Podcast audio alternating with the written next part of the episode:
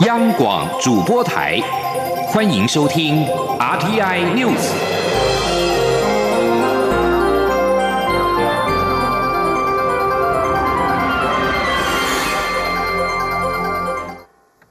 各位好，我是主播王玉伟，欢迎收听这节央广主播台提供给您的 RTI News。今天是二零二零年十一月二十八号，新闻首先带您关注。行政院主计总处二十七号指出，在第三季出口优于预期的情况下，今年经济成长率上修为百分之二点五四，较上一次预估大幅上修零点九八个百分点，表现不但优于香港、日本、韩国、新加坡，也罕见高于中国大陆。明年则因为今年基息高的关系，稍微下修至百分之三点八三。青年记者杨文军的采访报道。行政院主计总处二十七号公布，今年第一、二季的经济成长率修正为百分之二点五一及百分之零点三五，第二季由负转正，第三季经济成长率为百分之三点九二，就上次的预估值百分之三点三三上修零点五九个百分点，创二零一五年第二季来的新高。第四季则预测为百分之三点二八，总计全年经济成长率预估为百分。之二点五四，较上次预估大幅上修零点九八个百分点。主机总处分析，受惠于五 G 部件、远距商机及电子新品备货需求，第三季按美元商品出口年增百分之六点零一，优于预期。且国内疫情控制得宜，政府推动多项纾困振兴措施，国人在国内消费显著成长。在第三季的带动下，台湾今年表现不但优于香港。日本、韩国、新加坡也罕见高于中国大陆。主机长朱泽明说：“亚洲这几个国家里面，呃，就是我们常常所碰到的这几个国家的话，到如果是像韩国的、日本的、新加坡的、香港啊，都是负的啊。中国大陆，呃，是是大概今年应该是百分之二左右了。他们 IHS 是预估百分之二左右。”明年则因为今年基期高的关系，稍微下修零点零九个百分点至百分之三点八三。明年每人国内生产毛额 GDP 也首度突破三万美元，加入国外收入的国民生产毛额 GNI 平均也来到三万八百零七美元。朱泽明说，主要是汇率的关系让此金额变大，万一美元涨回来，可能就降了。若换成台币，今年约八十六万，明年为八。十八点七万左右。中央广播电台记者杨文君台北采访报道。另外，国发会在二十七号也发布十月份台湾景气对策信号，随着出口畅旺，国内景气稳健回升，十月份的景气灯号连续第三个月亮出绿灯，显示国内经济稳定成长。除了灯号，景气领先指标所有的项目都呈现上扬，而且往上走的趋势越来越明显。国发会也表示，这证明台湾正在复苏，预估十一月仍会持续往好的方向前进。今天记者陈林信宏的采访报道。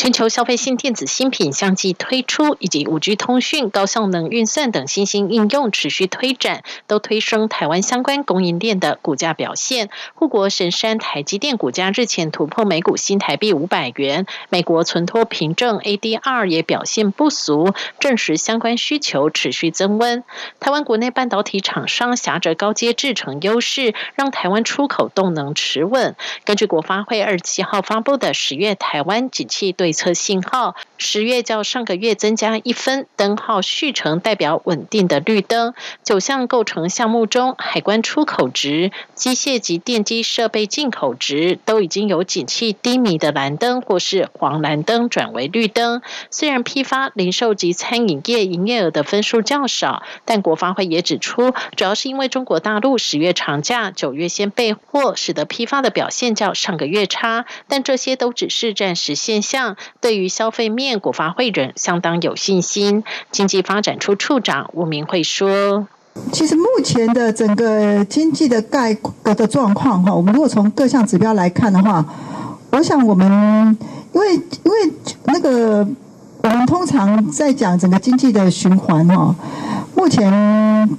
的那个用词大概都是收缩跟扩张了。那个复苏的话，就目前来看的话，如果说我们以正向的成长来当做一个复苏的状态来看的话，呃，第三季、第四季的确的状况都比第二季之前上半年来的好。由于领先指标透露未来景气趋势，以目前来看，已经连续七个月上升。七个构成项目包括外销订单动向指数、制造业营业气候测验点、工业及服务业受雇员工进进入率、建筑物开工楼地板面积、股价指数、实质货币总计数 （N1B）、实质半导体设备进口值等，都较上个月上升，且上扬的趋势力道也相当强。预计十一月的对策信号呈现绿。灯的机会大。中央广电台记者陈林信宏报道。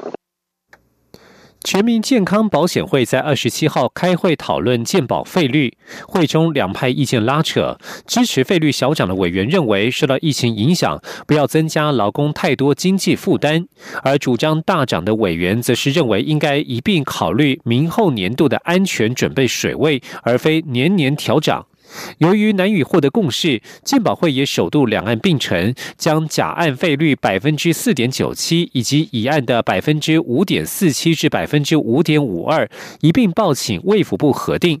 前天央广记者刘品熙的采访报道。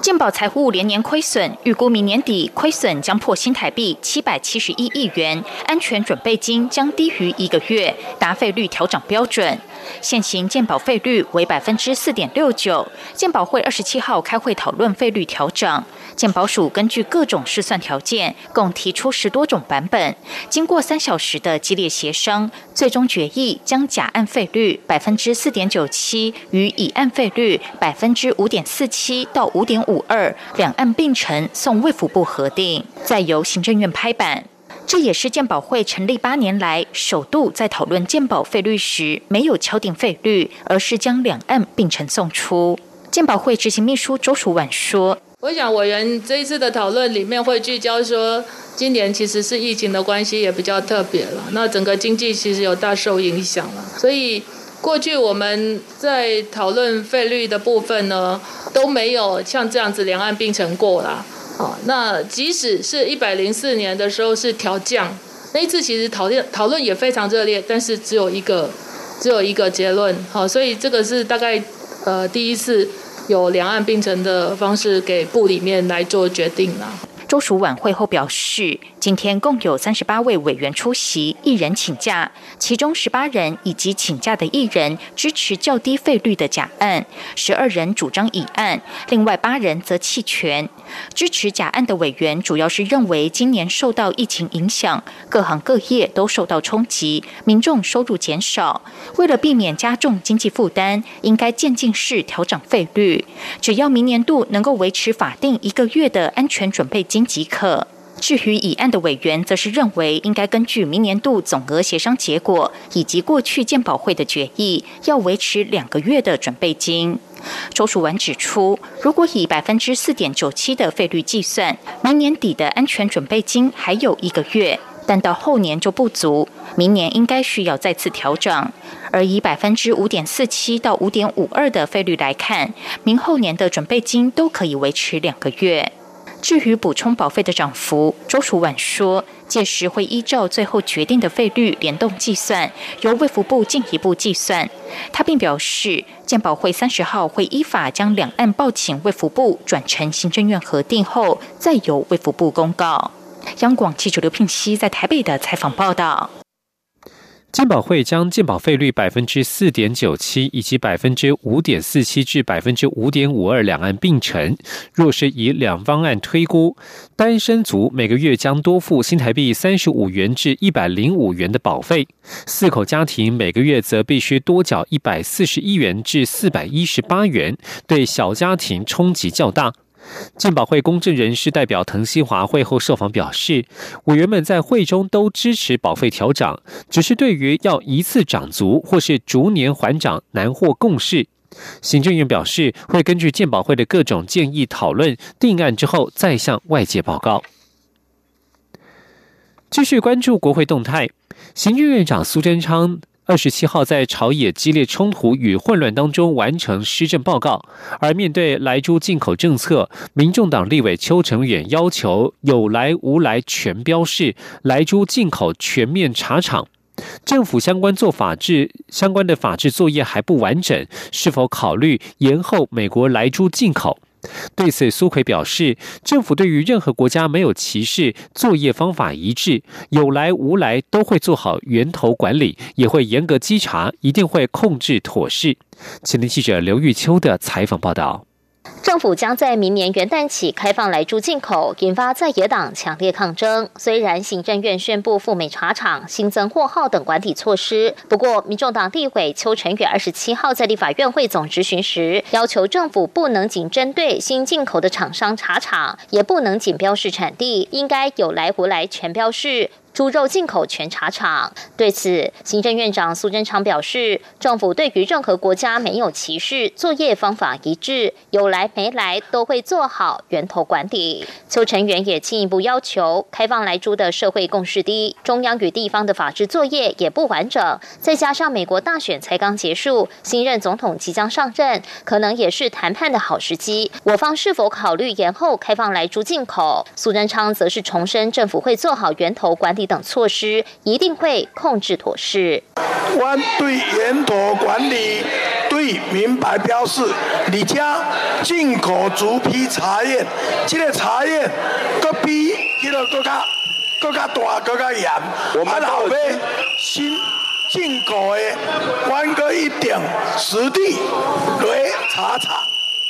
而邱成员也要求行政院应成立来驻专案小组，跨部会组成，拉高层级专案管理，由行政院长亲自担任召集人。苏贞昌对此也允诺好，认为有个小组来运作可行。另外，时代力量立委邱显志质询时关切，农委会宣称使用莱克多巴胺并没有太大的成本优势。目前含来剂美国猪肉每公斤新台币七十八元，与不含来剂的美猪每公斤七十八点九元价差不大。此外，美猪目前已有百分之七十八不使用来剂，只有百分之二十二人使用来剂。这些数据的来源为何？农委会主委陈吉仲说，来剂猪肉与没有含来剂的猪肉进口到台湾的。成本差距不到一元，这些资料是来自美国的相关猪肉出口工会，确实使用来剂的成本越来越高，因此美国使用来剂的猪肉比例也越来越下降。不过，由于国民党立委在其他立委质询时不断以高举标语、鸣笛等方式干扰议事，导致邱成元与邱显志只能站在椅子上质询，还一度对国民党立委的干扰大动肝火。而轮到国民党立委郑丽文质询时，他则并未站。上执询台，而是带领现场的国民党立委不断高呼苏贞昌下台。中央广播电台记者刘秋采访报道。行政院长苏贞昌二十七号第十三度前往立法院施政报告，并且被质询。虽然国民党立委持续要求苏贞昌先道歉再上台，但是在民进党团强力护送之下，苏奎二十七号上午顺利站上发言台进行施政报告。而国民党立委在过程当中不断的鸣笛，并丢掷大量的猪内脏，表达反来猪立场。苏贞昌最后在朝野激烈的冲突之下完成施政报告。继续关注国内疫情。台湾在二十七号新增了十四例武汉肺炎 （COVID-19） 境外移入案例，创下今年四月十九号公布新增二十二个案以后七个月以来单日新高。中央流行疫情指挥中心表示，当中染疫的十三名印尼移工当中，有十二人与日前确诊者同班机，十三人当中有十人提出核酸检验阴性证明。感染源有待厘清，将滚动检讨移工检疫对本土疫情的威胁性很低。指挥中心在二十七号晚间宣布，即日起新增暂缓两家印尼外国人力中介公司中介移工来台。截至目前，已经有六家中介公司移工都暂缓入境。指挥中心医疗应变组副组长罗义军表示，印尼目前染疫的情况每天新增五百名，属于疫情高风险国家，检出阳性率高达百分之十四，当地流行情况相当严重，会持续滚动式检讨移工检疫政策，兼顾国内移工需求，并且避免出现防疫破口。世界卫生组织秘书长谭德赛今天表示，国际专家调查团将会进入中国武汉调查病毒来源。由于距离二零一九冠状病毒疾病蔓延全球已经将近一年的时间，世卫这次调查的透明度及成果备受关注。COVID-19 自二零一九年十二月底在中国武汉爆发，在澳洲、美国等诸多国家呼吁调查病毒起源之下，世卫两位专家七月时曾经抵达中国，但是当时专家并未造访武汉，令西方政府质疑北京是否会履行要辨别病毒来源的承诺。世界卫生组织动物疾病专家班恩巴瑞出席二十七号的记者会，说明国际团队已经开始与中国专家合作，将在武汉及其周围进行研究，以了解二零一九年发生的状况。而世卫公共卫生紧急计划执行主任莱恩曾经在今年十月表示，世卫的国际专家名单必须先提供给中国，使得未来调查的透明度及成果备受关注。这里是中央广播电台。亲爱的海外华文媒体朋友们，我是中华民国侨委员会委员长童振源。侨委会为鼓励海外华文媒体撰写有关台湾人在世界各地的努力与贡献，特别创设海外华文媒体报道大奖，规划平面、网络报道类、广播类两类各三个奖项。整件作品只要能展现海外华文报道的专业及深度，就有机会获得美金两千五百元的奖金。报名自即日起至十一月三十日止，相关资讯请上侨委会官网或脸书专业查询。让我们一起汇聚全球侨胞能量，让世界看见台湾。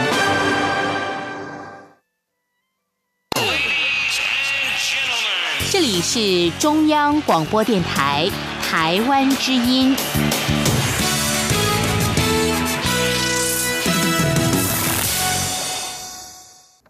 各位好，我是主播王玉伟，现在时间是上午的六点四十七分，欢迎继续收听新闻。劳动部劳动基金运用局组长涉嫌以劳动基金下单拉抬特定股票。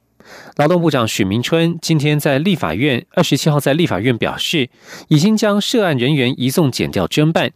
许明春表示，劳动基金投资有严谨的机制，并非单一人员可以操控。目前劳动基金长期投资状况还算稳健。前天记者王维婷的采访报道。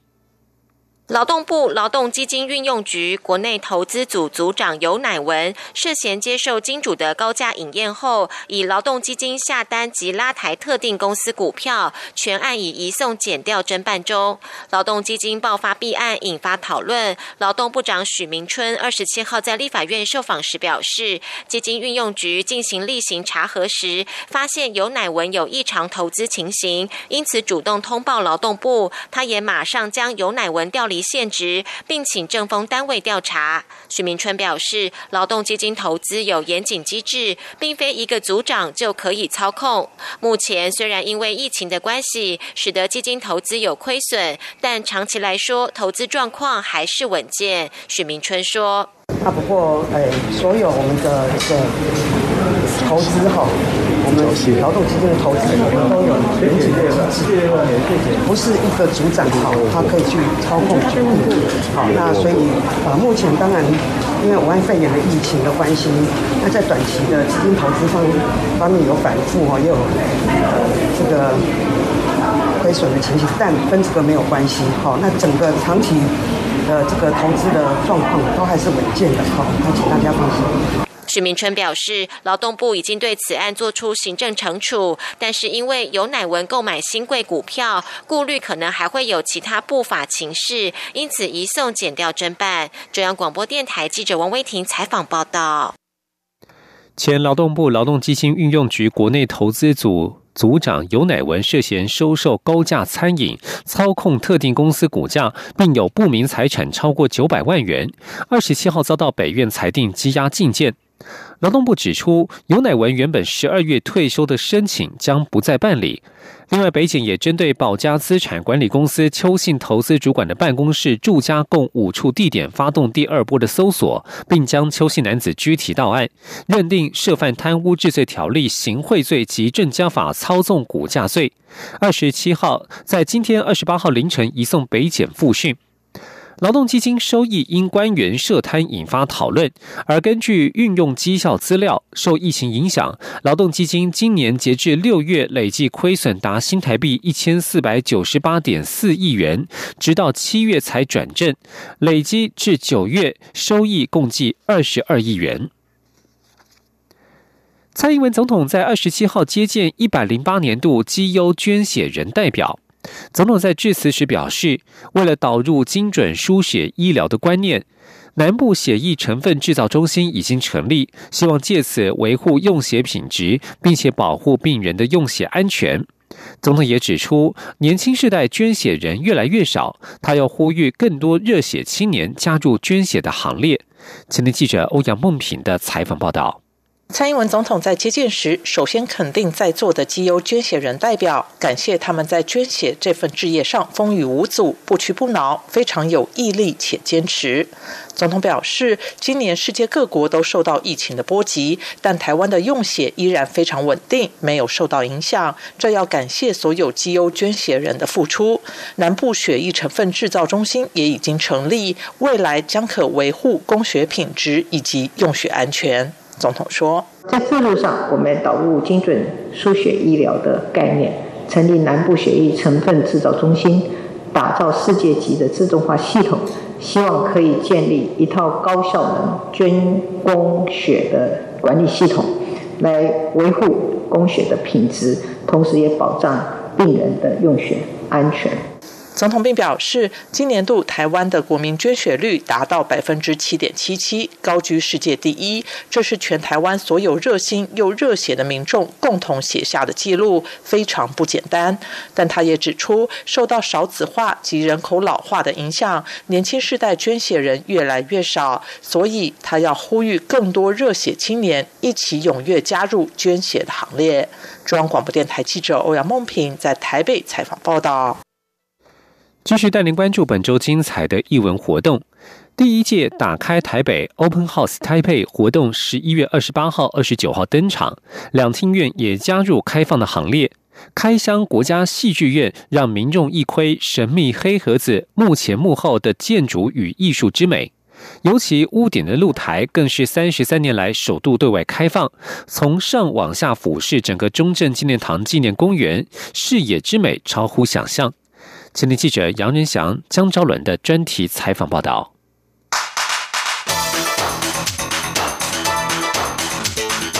专题报道。两厅院是国内表演艺术场馆重镇，不只有精彩表演，建筑设计也相当迷人。今年借由参与首届打开台北 Open House Taipei 活动，两厅院全面开箱国家戏剧院。让民众有机会造访剧院内神秘景点，打开不一样的感官体验。其中最令人惊喜的就是首都对外开放戏剧院屋顶露台，但基于安全缘故，只允许十位幸运儿有机会登顶，报名瞬间秒杀。一站上屋顶露台，包括中正纪念堂、国家音乐厅与自由广场牌楼二十四公顷园区一览无遗，整个视野美到不行。两厅院主要包含国家音乐厅与国家戏剧院。出自建筑师杨卓成之手，其设计概念来自紫禁城的太和殿、保和殿。站在露台上，黄色琉璃屋瓦清楚可见，屋脊两端的尾兽为海底蛟龙造型，张嘴套住建筑正体，上头还有一把剑插入。两旁斜屋脊上的仙人走兽以及屋檐斗拱雕花，都有着吉祥如意的建筑意涵，整体气势恢宏。过去，云门舞集艺术总监林怀民与爆破艺术家蔡国强合作发表新作《风影》时，首演前就曾安排一位演出者着服装爬上屋脊，进行一场空中风影攻顶行动。而这座一九八七年落成启用至今的建筑，也见证了台北城的整治经济发展。两厅院副总监徐美玲说：“一个伟大的城市一定有一个伟大的建筑。那我们自认我们是一个伟大的剧院哈。那其实它跟着台北市一起成长。从小大家知道有一个呃野百合，的活动。那当然，我们也见证了整个解严的过程。那当然有一个阶段，就是在呃中正纪念堂曾经有一度要改为民主。那当时我们看到的牌楼本来是大呃，我印象中是大中至镇，那后来改成自由广场。好，所以整个过程来讲，我们也跟着市民一起成长，一起记录这个城市的改变。两厅院人员也透露，当年野百合运动时，当时的两厅院主任刘凤学与企划组长周宗庆就曾站上露台看运动进行，还一度被学运人员误以为是特务，正在监控。作为国家表演艺术殿堂，剧院后台区也让很多民众感到好奇。专业技术人员特别带领媒体一窥剧院神秘黑盒子。这一个由错落红色钢铁构成的神秘空间，其实是位于观众席的正上方。一排排的灯具主要是向舞台正面投射灯光，由上往下看，舞台和座位尽收眼底。中间的马达运转的正是剧院天花板悬吊的水晶灯。每两年，剧院人员就要垂降检测水晶灯的状况。而走在仅能一人通过的猫道上，抬头可见一根根的吊杆，这是让表演团队可以变换布景的最重要关键。长庭院演出技术部技术管理组组长许玉磊说：“在剧场里面呢，猫道指的就是工作走道。那我们现在记者们的身后 就是二十五、二十四公尺的高空，那后面有六十二支吊杆，是在一百零六年完成的、完成更新的吊杆。”那它一支的重量就相当于七百五十公斤，那换算下来就是三台钢琴的重量。不仅吊杆全数升级，就连舞台地板、观众席的座椅也全在二零一七年大整修中全部汰旧换新。当然，剧院内会有这么多事情发生，这么多有价值的作品产生，关键还是在表演者。这回两天院参与打开台北 Open House 台北活动，特别邀请多位艺术家担任导览员，向民众分享他们在剧院中发生故事。两厅院艺术总监刘一儒说。看空间是一种说故事的方法，可是，在剧场里面，我们还有一个非常非常重要的一个元素，叫做舞台上的演员哦。那所以这次特别参与这个活动的时候，就特别去邀了呃非常多的艺术家来参与哦。例如说金世杰老师，他说他要把这次的导览献给他的儿子，所以他带了他的爸爸，然后带着他的儿子来看，因为这个就是金世杰呃老师这么长年以来灌注心力的一个场域。刘一儒期待借由这次打开戏剧院，让更多人知道，三十三年来，两厅院承载着表演艺术家的梦想，背后其实靠的是一群默默付出的工作人员，细心维护，功不可没。这我们来讲杨日祥、张昭伦台北从报道。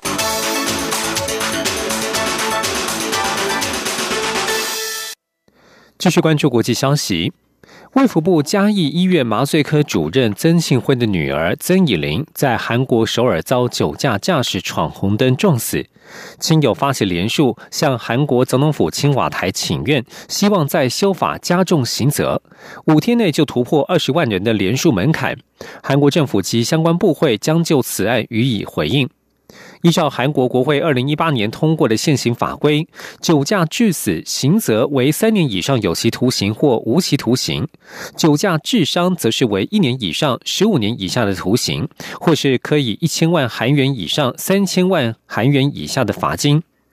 酒驾肇事是许多国家共通的社会问题。韩国因为酒驾丧生人数近年虽逐渐下降，但每年仍有数百人不幸身亡。尤其今年因为疫情必须保持社交距离、戴口罩等等，不便取缔酒驾。在疫情刚爆发的年初，酒驾件数就有增加的迹象。继续将焦点转到中东地区。伊朗指出，国内其中一名最重要的核子科学家，二十七号在德黑兰郊外的攻击当中遭刺杀身亡。伊朗指控是敌对国家以色列在幕后策划。伊朗国防部声明指出，攻击者锁定科学家法克里萨德的座车发动攻击，接着与他的维安小组发生枪战。根据声明，这名伊朗国防部研发与创新组织负责人经医护人员抢救之后。无效抢救无效身亡。以色列总理尼坦雅胡曾经描述法克里萨德是伊朗核武计划之父。伊朗外长查瑞夫表示，有迹象显示以色列在这一次的暗杀当中扮演角色。这事件距发生距离拜登就职美国总统剩下不到两个月的时间。川普在任职总统期间，于二零一八年退出伊朗核子协议，并且对伊朗重施严厉的严厉的制裁。而总统当选人拜登则承诺将重新恢复与伊朗的外交关系。以上新闻由王玉伟编辑播报，这里是中央广播电台台湾之音。